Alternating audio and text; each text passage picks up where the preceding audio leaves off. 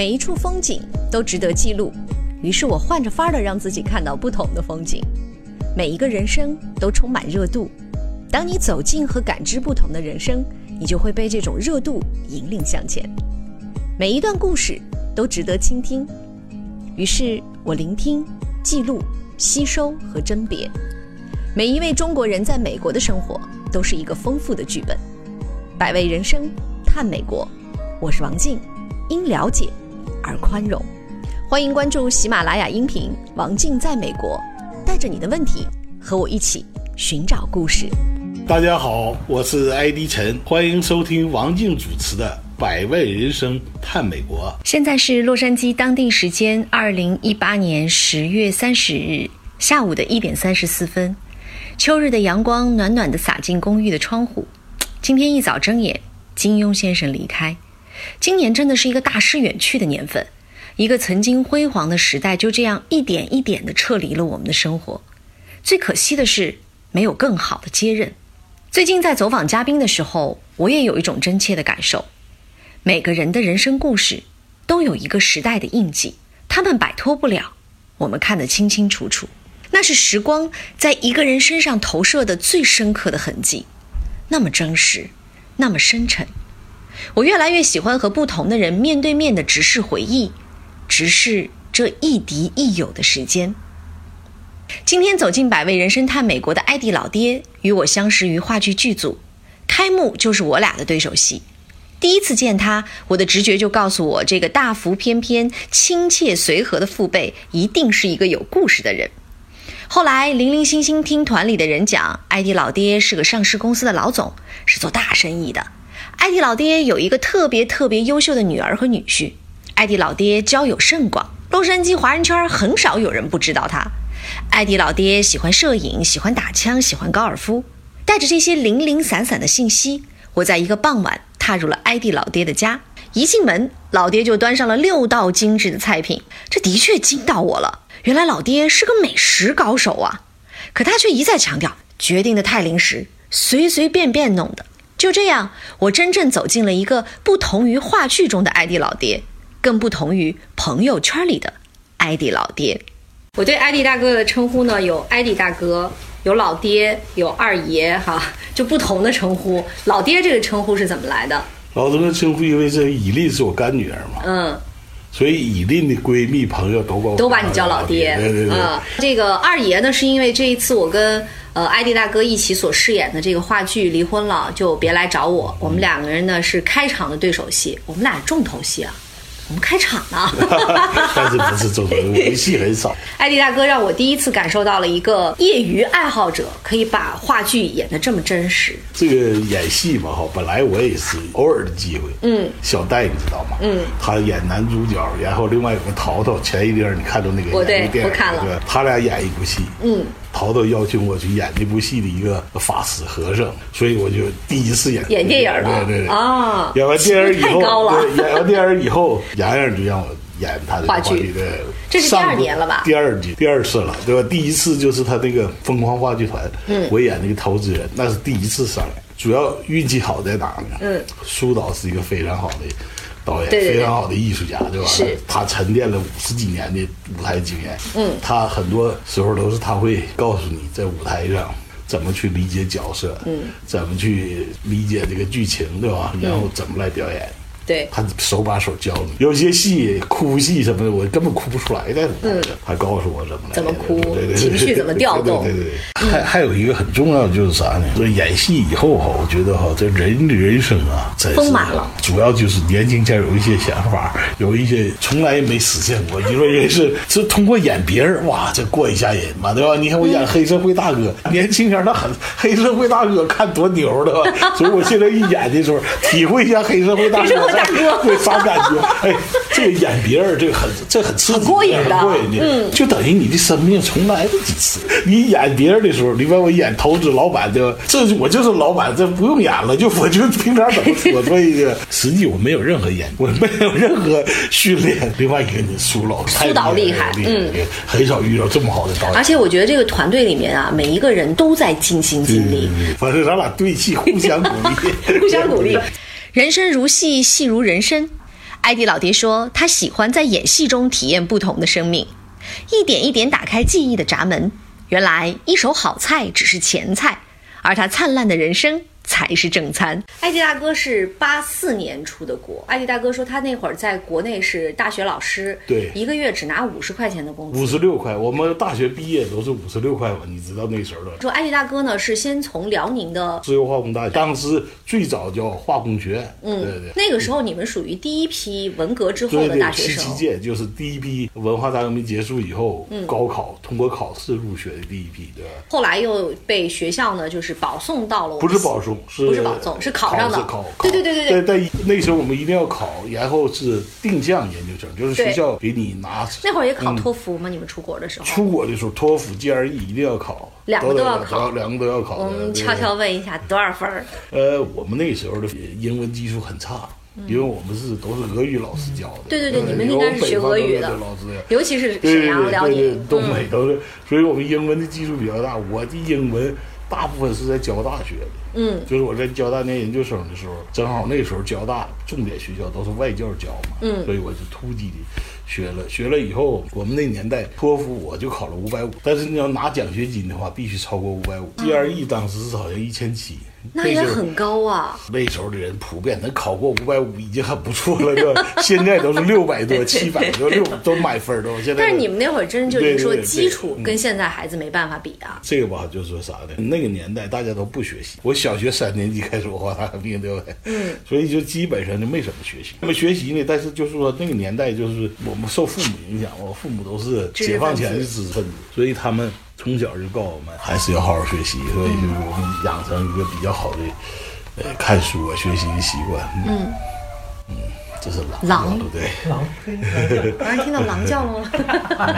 你看，你看狼在哪？所以就是都不学，你稍微学一点的。所以当时我们考试，那您还是聪明嘛，就是突击一下就能考这样的成绩，底子不错。因为我那个中学毕业以后，我就当民办教师，所以就有点基础，再加上就是家庭影响嘛，所以还行。算是就是整个这一代人里头算是运气不错的了。第一批上大学，第一批出国，对吧？现在我们这个年。代的人现在已经，尤其我们七七七八，现在都是党和国家领导人的级，说因为到六十多岁了，李克强就是七七的吧？对对对对对对对，那个时候大部分就是我们压了十年吧，嗯，十年的人才那一年是爆发了，对对，就那一年可能考上大学是十年的人在一起竞争，是是蛮难的，在那个年代是非常难的，虽然考题比较简单，现在看，嗯，但是那个年代说实在的。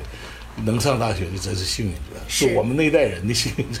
所以您当时是在我们西安交大待了几年呀？两年，待了两年，然后之后就有了刚好不是，我是我是在东北石油大学，就是东北就是那个辽宁石油化工大学嘛，在那个学校念的大学，大学毕业留校，留校以后我们又考。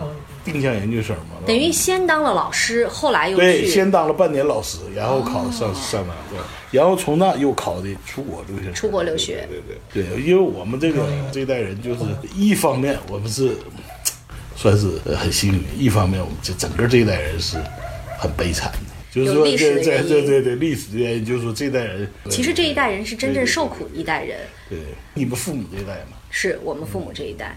其实来到了美国之后，那个年代的留学生是很苦的。我来的时候吧，哈，是那个时候叫自费公派。嗯，所谓公派就是什么？就给你一个名额，给我个名额，对吧？但来了的话，你需要你要申请奖学金。你要没有奖学金的话，就自动转成那个访问学者，只能待一年就回去，对吧？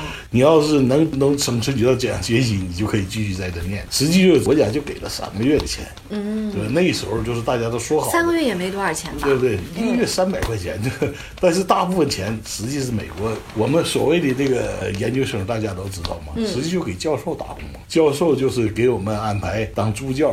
在实验室里当助教，嗯，然后帮他辅导本科的学生。所以您那会儿来了美国，也主要是申请奖学金。对对对，我您在美国学来，我在大陆是石油化工自动控制，呃，然后来到美国就和这个比较接近的叫系统工程。嗯，因为我在西安交大是跟那个咱们交大的那个王云洛教授啊，西安交大的副校长王云洛教，中国著名的那个系统科学家，是，我是他的学生，学生哦。所以我就改成来美国学系统工程。嗯，系统工程实际就是和计算机搞那时候搞数学模型，要用计算机来呃分析所有控制的问题，对吧？还包括这个国民经济发展的这个模型啊，嗯，主要是建模，然后在计算机上进行呃对模型的处理，对吧？对找到最优的方案，主要是这个。所以我这个来美国学的这个专业。那这个就让我想到前两天我们采访许忠林老师说，我们是沾了人家美国的光，因为无论你多大年龄来美国上学，只要你学习成绩优异，他都会给你奖学金，也支持你把学业完成。但是就是这么说吧，学校给的奖学金，第一笔奖学金是免学费，嗯，就是我们不用交学费了。对，然后但是每个月的给的生活费很少，嗯生活费就是像我那时候生活费，听起来是很多，嗯，就是生活费包括啥呢？交通费、租房子费，对吧？还有一个月吃饭的费吃饭的费，嗯一个月八百块，中国人800刀啊八百刀了的。那很厉害了。但是我要工作二十个小时在学校，对吧？哦给教授工作二十个小时，我还额外给教授还得工作不计时间的，教授安排啥我还得做，对吧？嗯，所以就是八百刀，你想啊，我们两口子加个孩子，嗯租个房子至少得四百刀，对吧？对，那那时候四百刀就是开始的时候，就是我们大家挤一起，现在有差不多一两百块。等孩子老婆来了的话，至少得四百块，然后再吃饭，再加上交通费。那时候买个破车，进三天两头坏，对吧？所以也不够，就就是实际是不够的。嗯，就压力比较大嘛，压力比较大。那时候家里虽然条件很好，在大陆算是很有很不错的家庭了，对吧？但是换成美金没什么对钱，现在一样 对，所以我就等于是打三份工。打三份工。对，学校一份工嘛，在嗯教室。对所以我星期五晚上就去餐馆打工，星期五晚上就去餐馆，呃，星期六、星期天。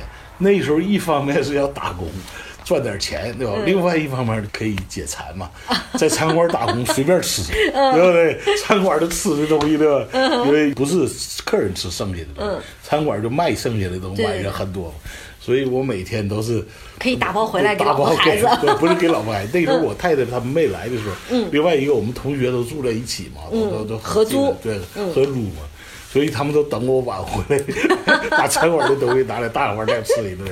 你看我这个也持续了三年多才。三年多所，以你看，现在我这么会做饭，对就是在餐馆里那段 经历，一生我受益，就是可以做一手好菜，随随便便。对这个对对对我们今天来艾迪大哥说的最多的一句话就是随随便便弄了几个菜，结果每一个菜都跟饭馆的一样。呃，比饭馆的质量高。那是因为很多都是 organic 的。我太太只在吃这个有机的东西，所以所有的东西和市场的餐馆的东西又不一样了。嗯，嗯，哎，艾迪大哥，等于你在这上的是博士吗？博士啊，博士啊，就是等于国内研究生升这边的博士。也没有，因为我研究生我在那就没没完，我就没结束，我才两年嘛，应该是至少是两年半到三。我一考出来我就走了，嗯走了以后就来这门就等于硕博连读。哦，几年？五年呢。五年呐。对对对对，所以我从八四到八九，在没毕业以前，因为我们这专业是非常，就在美国很抢手这个专业。很抢手。就我这个哦专业，当时因为那时候呃系统工程最主要的工具就是网络，呃，那时候叫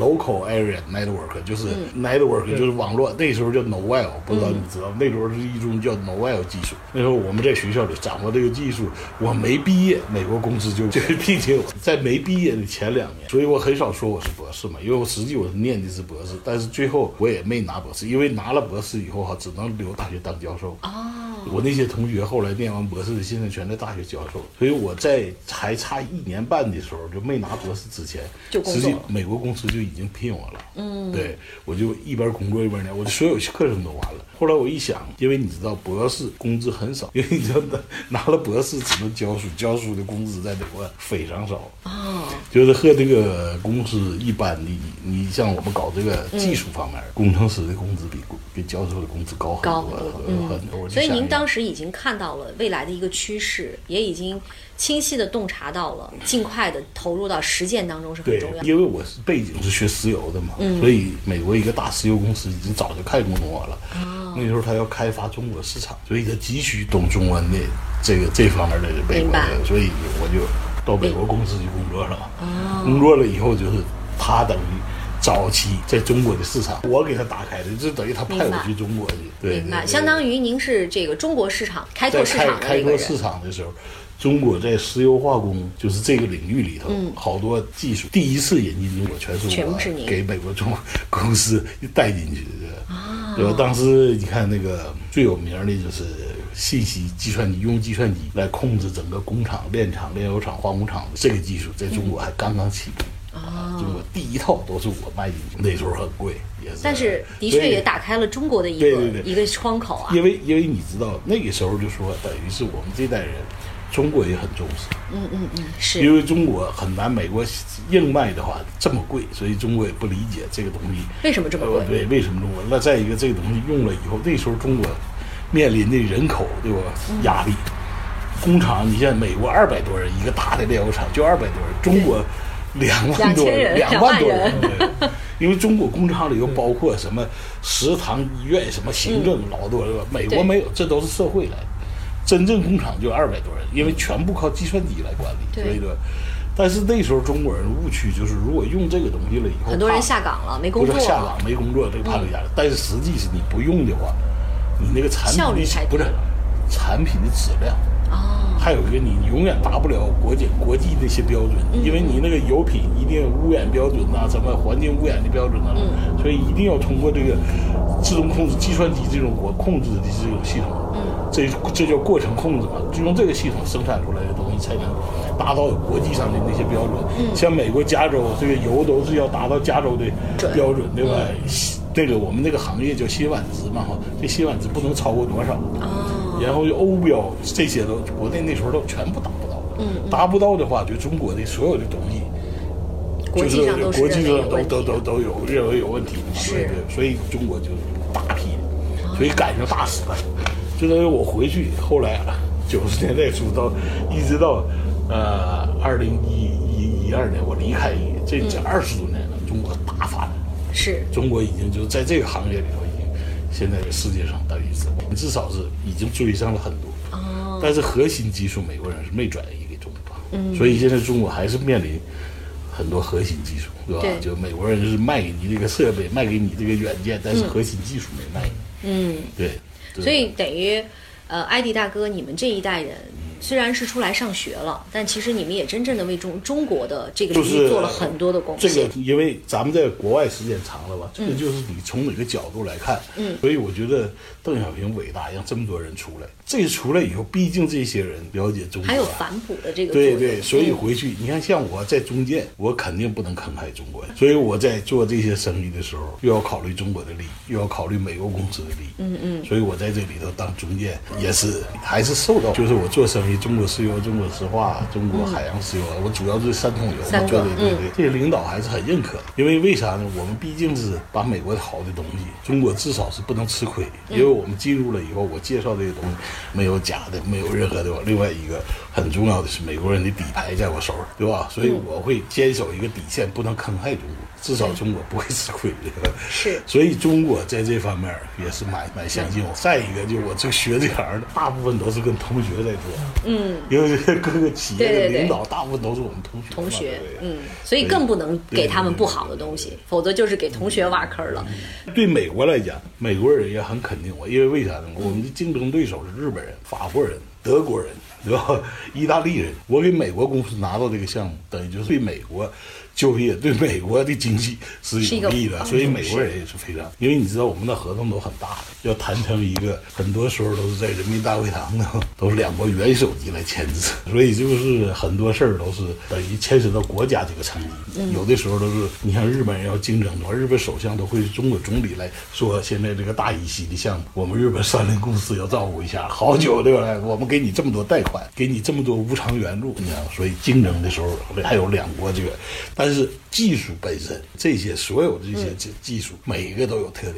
都是全世界最好的公司，你看日本三菱啊，德国西门子啊，对对吧？法国的法伊通啊，这个意大利德勤尼布啊，对吧？美国的记忆啊，这些都是全世界最大的公司。嗯，所以艾迪大哥说，他跟石油打了一辈子的交道，从学石油到最后去做石油方面的一些相关配套对对对啊对然后做了一辈子的这个石油。对，所以我退休以前呢，我自己的公司也是做这方面，是专门做，实际是美国的大公司在中国的独家代理，理，而且还上市了。对。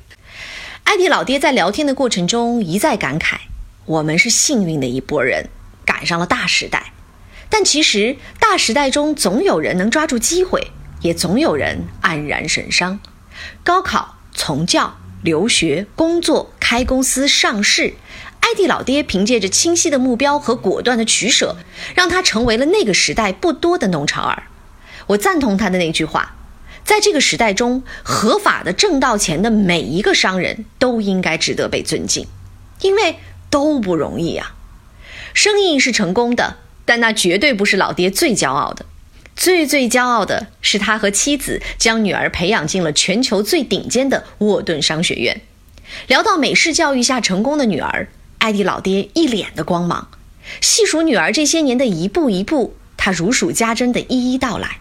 让我着实的看到了一个老父亲喋喋不休的爱，而老爹在咂了一口雪茄后，悠悠的吐出那句“希望他别那么累”，瞬间让我有点湿润了眼睛。我们的父母总是这样，他们希望我们拼出个天地，但又担忧我们压力过大的身体消耗。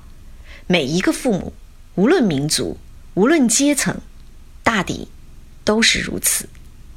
这代人来美国为了什么？我觉得这个话题，我今天想跟你特别想说，那个年代来美国的华人比较多的，其实是很多人是来挣钱的，那会儿就跟淘金一样的来美国是来挣挣美金的。我们那个年代啊你们那会儿是来上学的对，我们上学，但是那个年代啊，中美的差别太大了。那个时候我来的时候，八四年那时候，中国一条高速公路都没有，对吧？中国还住这个板房楼的。实际我来的时候的落差很大的，当时也是心里头也挺落差很大的，嗯，觉得好像是，因为我在大学当老师也是很受人尊敬的，是到餐馆打工叫人家骂，有的时候慢了，什么的？所以也忍着。那时候就是，实际那时候很很迷茫。你想到对吧？毕竟是中国，父母亲人全在国内，对吧？所以国内也割割舍不开，对吧？所以呢，就有这个开始的时候是很矛盾的，本身就很矛盾。一方面呢，就是寻思。反正我们也是公派的，留不下，对吧？早晚回去，对吧？所以也是一直做回去的。但是突然有个这个机会了以后，更多的想到的是孩子。大陆现在，你的小孩进学校第一件事研究你家长是干啥的，嗯，然后根据你家长给你的教育，对不对？你家长有权有势，老师 太对待都不一样。然后你要上学，你要除了付钱以外，除了钱以外，还要看你们的背景，完全不是平等的一种教育。教育本身是给任何人都改变自己命运，通过教育，对吧？这是一个平等的教育，这是社会就最关键，还是美国。在这一点上，这咱也不说什么教育方法这个，很多人认为美国的教育很很差，实际你知道，我们深有体会，我们的小孩就从公立学校一路一路考上美国最好的学校，并且完成就是美国人也很难进到的学校，我对商学院？你听我女儿对吧？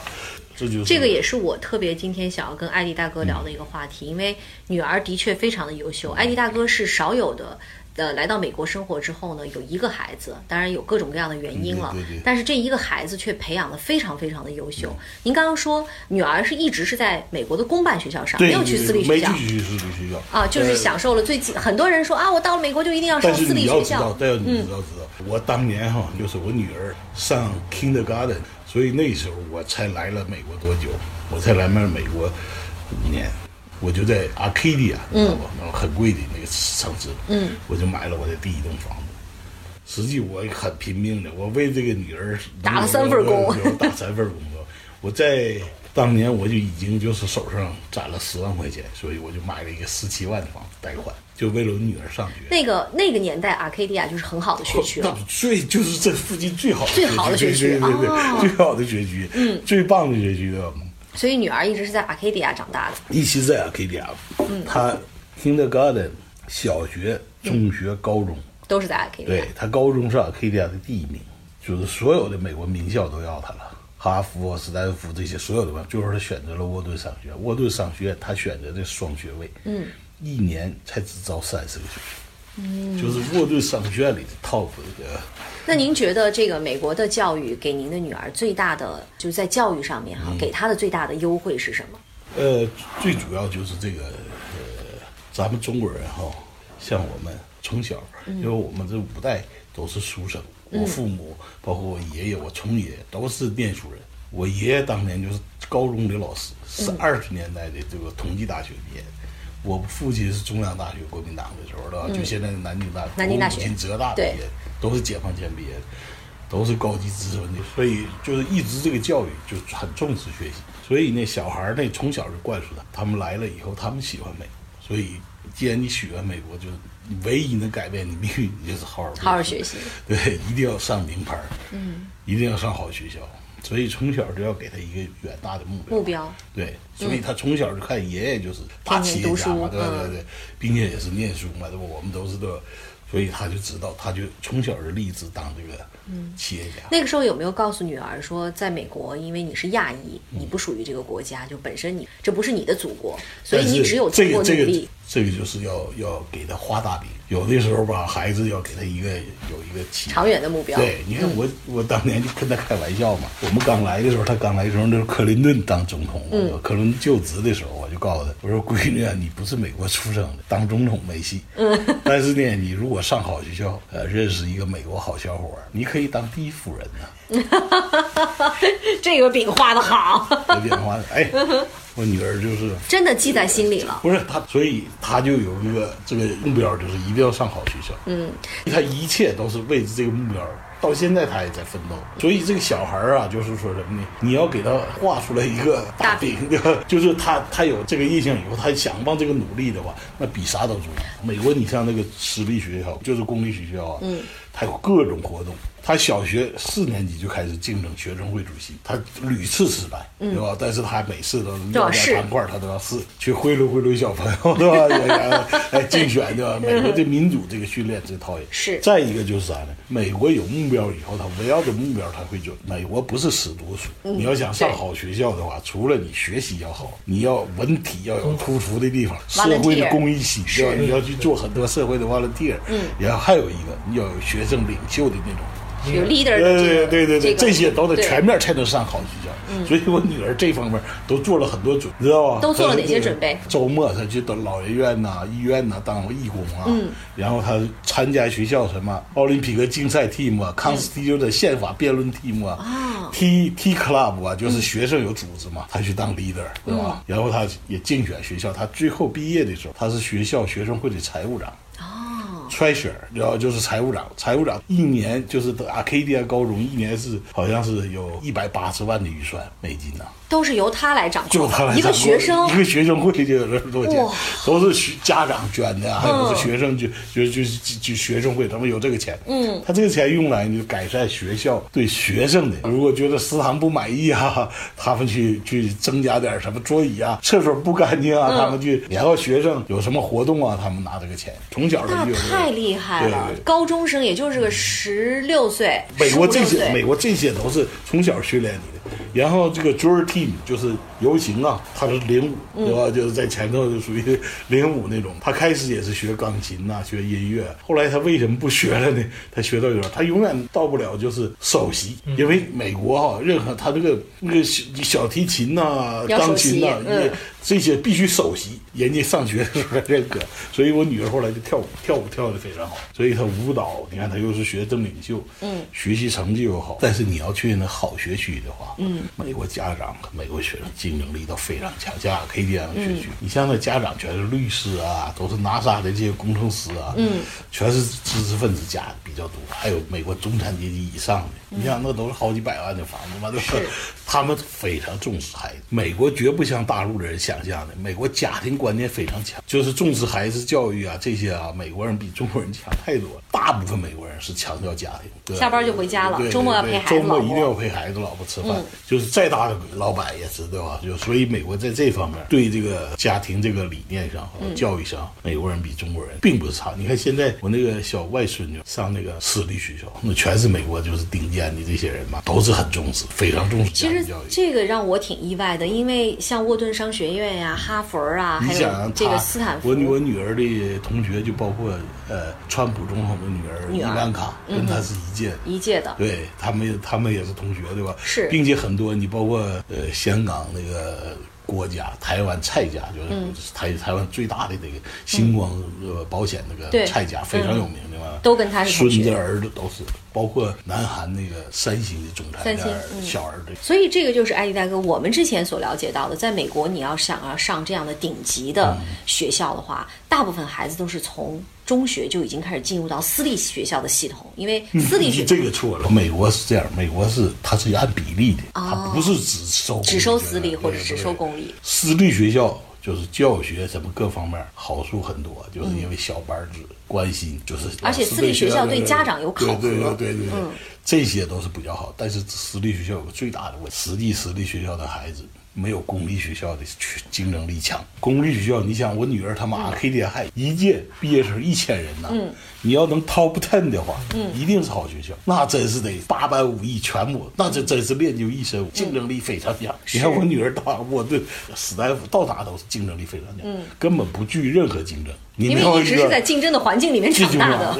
私立学校的孩子就不一样了。私立学校他们是为保护，他们是血统决定了他们的命运，是吧？因为你能进这个私立学校，的对对对对对对对对嗯。但是那些孩子呢，有那些孩子有优势，那些孩子不用就比平常的孩子要逾越很多困难，对不对？对他们天生就有这个环境，这个没办法，这爹妈给的，对吧？这个你没办法。但是这些孩子呢，也非常上了好学校以后不努力也不行。你像那个学校淘汰率很高的，你去混的话也是不行的，对吧？是是是但是所以那些孩子也是很厉害。美国这个很公平，就在哪，他不是只看你你的背景啊或者是你的这个家庭的对对状况对家庭状况他要看，但是呢，他更重要的是，因为美国的他要培养的是啥？他是一万个学生，他就要培养一个学生，嗯，一个学生能卷卷一个学校，对吧？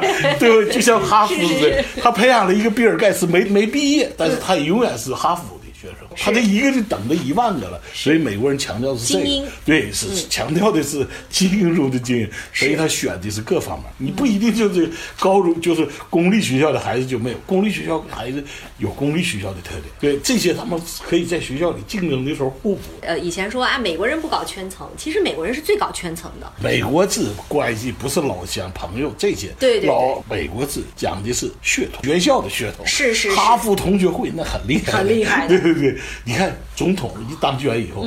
他用的阁员大部分都是哈佛同学，对吧？他不会用校友会史丹福的，对吧？史丹福的上来，史丹福当然史丹福的一帮，对吧？所以这也是为什么在美国一定要上好名校的一个很重要的原因。对不是你要想进入主流，你要想进入到美国的这个上流社会，所以根本不像中国人想象的歧视。美国人并不歧视你，如果你进入好主流的，像我女儿女婿他们跟托尼布莱尔、跟比尔盖茨就是朋友，嗯他们不会认为你的皮肤或者你的语母语跟我不一样，不一样，他们对他们不会，他们主要是认的就是他们你的能力。对能力，再一个就是呃价值观，主要是价值观，还有一个他们在很多事情上，他们是看你，反而是觉得你像像我女婿，他父母就是餐馆老板，对不对？就是上哈佛，然后沃顿，然后上风险投资家庭，你看的是你在这个环境里头能够奋斗出来，对吧？一个就是很重要，就是啥的？中国人哈、自己不能把自己先，因为我现在特反对中国人动不动就说什么歧视我，有没有歧视？有歧视，嗯，但实际美国是相对公平。你在中国任何一个城市，你弄一个中国城、美国城，美国人一帮只讲英文，不跟这个社会融入，中国根本不允许，全世界任何地方不允许，英国也不能允许你。虽然有中国城，但是你一定要符符合它。美国是相对包容性最强，对，就是他对各个民族的这个融合，因为它本身就是全世界各地的民族组成的一个国家。所，以呢，回到这个孩子这个重点，一个就是要树立远标有个目标，第二呢，要全力以赴支持，让他心里头知道父母对他的期待，嗯，他自己也要奋斗，对吧？他不奋斗也不行啊，所以他父母要给他提供就是从小就要给他，尤其是女孩，一定要得要富养，就是要他不说富养他，让他去奢侈，对吧？但是要让凡是他学习别人有的机会，对吧？你比如说他要参加什么辩论，要出到外州去啊什么的，对吧？要参加什么的，这些都要给他支持，要鼓励他，对吧？就是鼓励他融入和美国人融入美国社会里。这个就让我想到，呃，很多的人说我们的孩子 A B C 到了这儿以后，到个二十来岁、三十来岁还融入不了美国社会，就回中国了。其实我觉得这是跟家长有关系的，你没有融入美国文化。对，我我们我们严格的说，我们也没办法用美国文嗯化，对、我们语言再加上我们文化背景，对美国人不了解。你在美国大公司聊天，美国人讲的那些幽默的事儿美国咱都听不懂听不懂。一个是听不懂，再一个美国人感兴趣的那个像 football 啦，美国的橄榄球啦，美国那些 NBA 篮球啊，我们多少看一看。你这个其其他的我们都没有，是没进入不了人家话题，不知道谈啥，是对不对？是是还有 baseball 这些美国人每天都在议论这些，对对对这文化不一样。我们就在公司里头也是格格不入，跟人家很难得。还有一个就是美国人有的时候开玩笑，对中国人来讲，那个尺度也没办法把握。我们开玩笑，人家觉得对他们是侮辱，对吧？对吧？他们开玩笑，我们觉得是侮辱我们，对吧？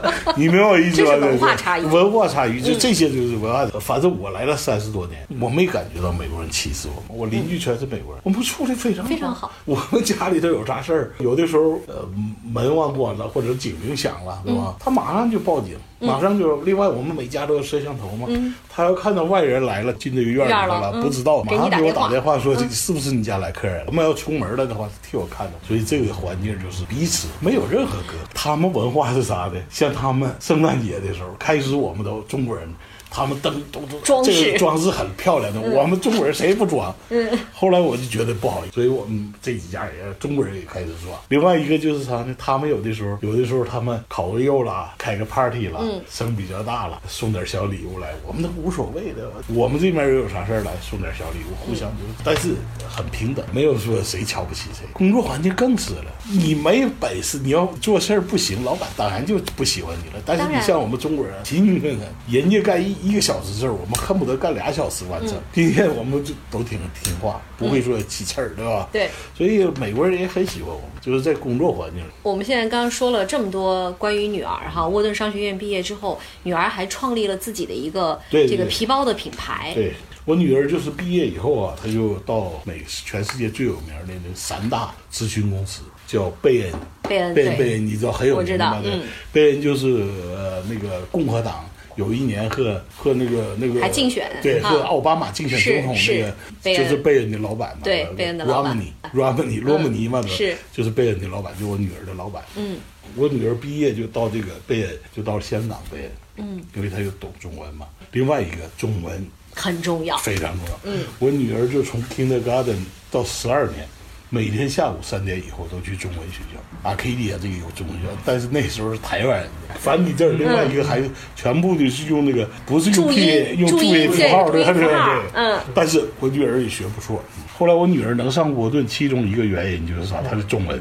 哦，她中文就她是 bilingual，会两种语言嗯三种，她还学她还学的法语，哦，还学了法语对对语。对对对对，所以她就等于是这个语言对他帮助很大，对中国文化很认同。嗯，中文说的很好，和爷爷奶奶、姥爷姥爷所有的亲戚都可以用用中文对对话对，嗯一点儿没有很多来美国的家庭，慢慢慢慢，他们的二代三代就不会说中文了。其实这是一个挺危险的信号。我们和一般家庭不一样，一定要让他中文说的非常棒，要记住中文，因为这是沟通，记住咱们中国人的根。如果语言不行的话，将来就不行了。他要认可中文，认可中国食物，认可中国的这些文化文化，对吧？这些是必须的。嗯，所以我们这这一点上，我们花了很多时间，花了很多钱，让他上中文学校，给他找中文老师，这些就是现在看来都对了。并且你看他第一个工作非常重要，他中文好。因为他去中国第一个案就是被人收购国美的谈判，我女儿跟大老板一起给他翻译。翻译第二个项目，他就是美国这个贝恩基金收购台湾的第一银行。哦，买他的股权，嗯，对我女儿全程谈判，只有她中文好才有这个机会，要不她一个小孩儿，她根本就没有这个参与。不，但是这对于他而言是一个多么好的实践学习过程啊！你知道后来她申请哈佛、斯坦福、MBA，这些都成为了很好的履历。对对对，所以哈佛、斯坦福全部要她，她两次拒绝哈佛。这太任性了。对对对对对，所以因为为啥呢？后来他不是在沃顿和我女婿认识了吗？他俩就确定了恋爱关系，然后我女婿就到旧金山的一个 Melo Park 的一个私人的，就是等于投资公司投资公司风险投资公司，就要当合伙人了嘛，对吧？就也很年轻，三十几岁就当合伙人。另外一个就是他想，他是哈佛毕业，他已经有哈佛、沃顿。斯坦福，他去念斯坦福，将来孩子哈佛、沃顿、斯坦福，他们 这背 这背景太强大了对对对对对，他我这个小孩可以随意选了，对吧？对对对，美国是美国很讲究学校的血统。如果你的父母都是哈佛或者斯坦福毕业，您的孩子在上这个斯坦福、哈佛的时候就会，所以他这呃，他就后来就上那个斯坦福。斯坦福，嗯，像斯坦福呢，斯坦福毕业两年，MBA 毕业以后，毕业以后他又回到贝恩，嗯，回到毕业做准备了，他就想长期将来他要创业干什么，所以他就重点的去到几个公司。去就是那时候他已经到贝恩的中层了，嗯嗯，年薪一百万了，嗯，知道吧他大学毕业年薪就三十多万了，30多万。啊对，哇。那个那个好学校就是不一样啊。好学校比一般博士都厉害，知道吧？他们到那个经营公司嘛，他工资已经很高了，并且还有包拿这分红啥的。重点，Broda 知道吗？Broda 这个 Prada Broda 这个时尚品牌嘛，对，他就给 Broda 的美国公司的总裁做这个康桥人，就等于就做策略顾问，嗯嗯，就在北美市场的策略顾问，嗯，他就研究这个这个包到底是怎么回事啊？所以交集了很多人嘛，他有他的关系网，他准备好了，一五年他自己15创业，年。对，就是三年前了，嗯，他自己就找设计师，找合伙人，找资金，嗯，他就弄。然后现在在美国创立了一个就是呃时尚的这个品牌应该是应该算是高端的品牌对，牌。现在他的品牌已经进入到 Nordstrom，嗯，就是美国那个时尚品牌的大店嘛，百货公司还有专柜的，国际市场已经认可它这个品牌，说是而且英国的这个王菲也是他的代言人。对对对，嗯，好多美国的那个明星明星都是他的代言人。嗯，所以他现在就是他才一年半嘛，呃，在同类时尚网上销售的这个品牌，他已经是全美国的 top one，哦，就前前。我觉得这个跟他多年来历练的这种市场经验有很大的关系但是实际。来讲，亚裔创业，尤其是女女士创业非常难。名牌学校的人多了，但是创业要想成功，创业很难。所以现在他非常忙，每天我觉得工作压力很大，很辛苦。但是呢，很有成就，你知道吗？嗯。哈佛请他去做这个关于这个怎么创造时时尚品牌，然后女性创业这专题演讲，这两个礼拜以前又回沃顿，嗯，给讲过，然后还斯坦福也请他回去讲。他优秀的人身上都有优秀的特质。创业男的创业比较多啊，女性创业比较难。再一个就是在时尚品牌竞争这么激烈，他能创出来。因为我们现在知道时尚品牌像 Prada 呀、LV 啊，那都是上百年的历史对对对。新兴的时尚品牌这些年其实几乎是没有，美国可能也就有一个 MK 啊 Coach，但是这些但 Coach 也是百年的历史了。所以其实有一个新兴的品牌出来，大家的确非常他这个。强调的，他强调的是职业女性，职业女性用的强调的它的这个品牌的功能性。嗯，它的包包可以放电脑啊，可以放所有就是职业女性需要的东西。所以你看，它有特点，就是不仅好看而且实用还有还有实用，它的那个标牌都很低调的嘛，对吧？但是质量是非常棒的，它都是意大利生产，嗯，意大利的原料。就是皮革全是意大利的，嗯，并且生产它的包包的都是意大利生产的瓦萨迪，嗯，芬迪这种的，嗯就这种名牌的厂家，对，因为他们这个这个很难，意大利很难给给外边的品牌做，的？只给意大利、意大利自己的。所以我女儿也很幸运，她的同学，嗯，就是这个老板的儿子，嗯，是他斯坦福的同学，啊，所以这个是属于关系强强联手。所以就是有这个关系，就是那个 他来同所以意当艾迪大哥聊聊到自己女儿的时候，真的就是一脸的骄傲哈。当然，我相信这个骄傲也是这些年自己和妻子对于女儿成长过程当中一步一步的培养。这个吧，这个就是骄傲也是一方面，实际更多的是担心。压力太大压力太大，再一个小孩儿也小，对吧？所以我们能帮就尽量帮。他要出差了，我们就去帮他看看孩子孩对吧？嗯更重要的就是希望他不要太辛苦哈。有的来美三十多年的艾迪老爹吃过苦，也享着福，如今是人生如意，可以肆意的在加州洛杉矶享受着自己的生活。可他也像很多人一样，在淡出辉煌的过程中，慢慢的在失衡中寻找平衡。他喜欢在朋友圈里发心灵鸡汤的文字，他说他希望传递一点正能量给自己，也给别人。最后谈及中美文化差异时，他很多次都低垂眼角，狠狠地抽一口雪茄。那一刻，我能感受到游子淡淡的哀伤和忧虑。是啊，折腾了一辈子，在这个被称为家的国土上，望着遥远的故乡，一片茫茫。那艾迪大哥，我们再来说一说，越来越多的华人来了，来到了美国啊。洛杉矶当然是更多的美华人了。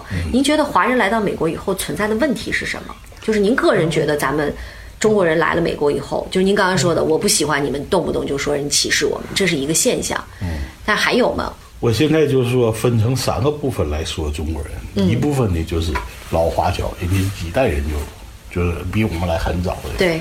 第二部分呢就是我们这个改革开放来上学啊，还有早期来的，像我们来三所。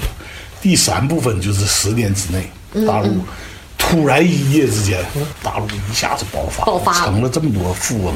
嗯，所以他们比我们有钱多了，这个他们靠房地产，靠他们一夜之间就发了。嗯，完了以后，这些人呢来了以后，就是第一个太张扬，所以引起美国主流关注。还有一个就是他们就钱人来的太容易了。还有一个就是什么呢？一切还按照中国的游戏规则，嗯，动不动就用钱想贿赂个人，咋个事儿对吧？对对对，把这个风气都整坏。美国是欢迎资金来投资，所以你投资来把房美国的这个这个就业啊，美国的房产啊炒起来，这美国人是不是？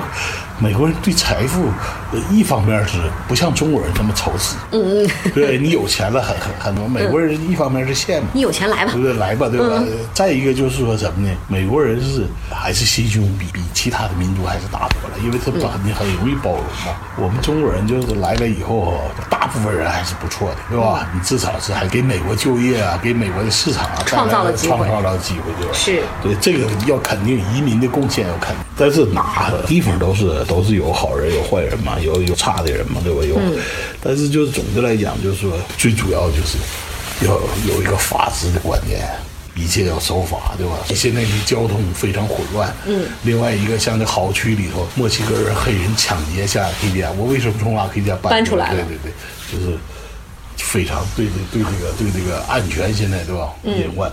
艾迪大哥，我发现一个您的特质，您特别喜欢跟年轻人在一起。对，因为为啥？你知道吗？因为这个跟年轻人在一起嘛，有活力嘛，对吧？再一个就是像我们这个岁数啊，是如果跟老年人在一起，一起吃吃喝喝，这一天就是这些事儿嘛。嗯，跟年轻人在一起，至少是再一点男年轻人的气息。还有一个好，就是啥呢？我那个还是比较呃喜欢交际，对吧？花点钱，对吧？都是。相对大方一点的，嗯，特别大方，对，就是不是说很在意的。而且最主要是跟年轻人在一起，你可以看到时代的一些印记，你从他们的身上可以看到现在流行什么，对对，现在什么是主流，对吗？最后再来问您一个问题：来到美国三十年了，您觉得您最喜欢的美国文化是什么？最不喜欢的美国文化是什么？呃，最喜欢的美国的文化就是美国，就是这种制度平等，给人一种就是。很自由发展的空间，嗯，这个是美国全世界这是公认的。至少人追求的是，首先，大部分中国人为什么还没进入这个状态？嗯，其中有一个基础就是财务自由。对，首先要财务自由，财务不自由，在美国没有任何自由，全是免谈的。所以你奋斗的前提就是要先，首先要奋斗财务自由，这个就必须要努力的工作，达到你自己本身的能力，用本身的能力去创造。而且美国是不可能投机取巧去挣钱的。就像我又回到原来开始我讲，在这种社会条件下能挣到钱的真是不容易，都是能人。你明白？所以就不要低估任何他用什么手段挣的钱，但是一定要他是有他这个独特的对吧？生存的本事对吧？第二呢，就是说美国财务自由解出来了以后，最主要的精神。精神的自由，包括很多在生活在精神世界，对吧？你寻求的这些东西，对吧？第三个呢，就是美国就是人生这个梦想的自由，你想干啥？过去你年轻前没干过，或者你想干啥，都可以自由的发挥，完成自己梦。就像您这都已经这把岁数了，还当演员，还还拍电影儿，人生又又有一个新高潮。就是那我干啥？你说对吧？现在我也不能再去赚钱了，我这个岁数。另外一个就是人呢，最难。是啥呢？就是从那个辉煌和从那个精彩的人生一下停下来的，回归人的那个初心，这很难。我写那些心灵鸡汤，有的时候是我自己写，有的时候我自己想，有的时候转发一些，我都是来鞭策我自己自己，就是要怎么把我的心情调整到就一个很正确的这个人生观上啊。这些就是刚才我讲这三点，是您觉得对比较欣赏的美美国这三点。嗯，美国不好的就是啥呢？美国现在一个就是这个社会要急剧的变化，尤其是全球化以后，嗯，美国对接受多元文化现在逐渐开始有一些排斥了。所以这次总统选举，呃，你看东部和西部。就很大的风气，对，还有中部，所以这次中部穷人，就是美国普通百姓，就没有接受到世界这种多元机哈，全世界这种全球化，没有得到利益的这些人，现在开始站起来了，所以就等于是造成这个社会严重分裂啊。就是还有一个就是美国这个是非，所有的都现在很难。让我们来判别了，是吧？你看，像像像枪支问题，像同性恋问题，像吸毒问题，现在吸毒都合法，合法，对不对？所以这些在我们价值观永远是觉得不能接受，不能接受的。所以这个对我们冲击很大，对我来讲，嗯，所以很不适应。第三个最主要关心就是中美关系如果进一步恶化的话，我们在美国生存的生存会有困难的，因为我们有个效忠问题。你到时候两国关系一紧张了以后。你说到底，我们我们非非常为难呐。一个是故乡，一个是家乡，对对对，所以我还是会有这方面的担心。所以现在担心来美国三十多年了，对吧？所以是不希望走回头路，对吧？就绝对不希望走，不希望中美关系发生什么。对，所以我们就是尽量在这个里头寻求一种尽力吧，能够促进中美。我们虽然力量微薄，但是我们希望中美关系还是能够回到正常的这种。好，谢谢谢谢艾迪大哥。在艾迪老爹极具欧式风情的后院结束采访，已是很晚。明亮的月亮悬挂在天空，时而还能够听到近山坡上野狼的嚎叫。我突然重新认识了这位和我父亲一般大的父辈。道别艾迪老爹，和陈老师开车沿着山坡昏暗的公路下山。可儿已在后座睡着，车里很安静。我和陈老师一直无语。转弯儿，汇入明亮的高速。陈老师突然开口说：“人呐，一辈子得有个梦想。每一个在美国的中国人都有一个梦想，不单纯是中国梦或者美国梦，是自由享受生命甜与苦、成功与挫败的梦想。加油吧，我们！”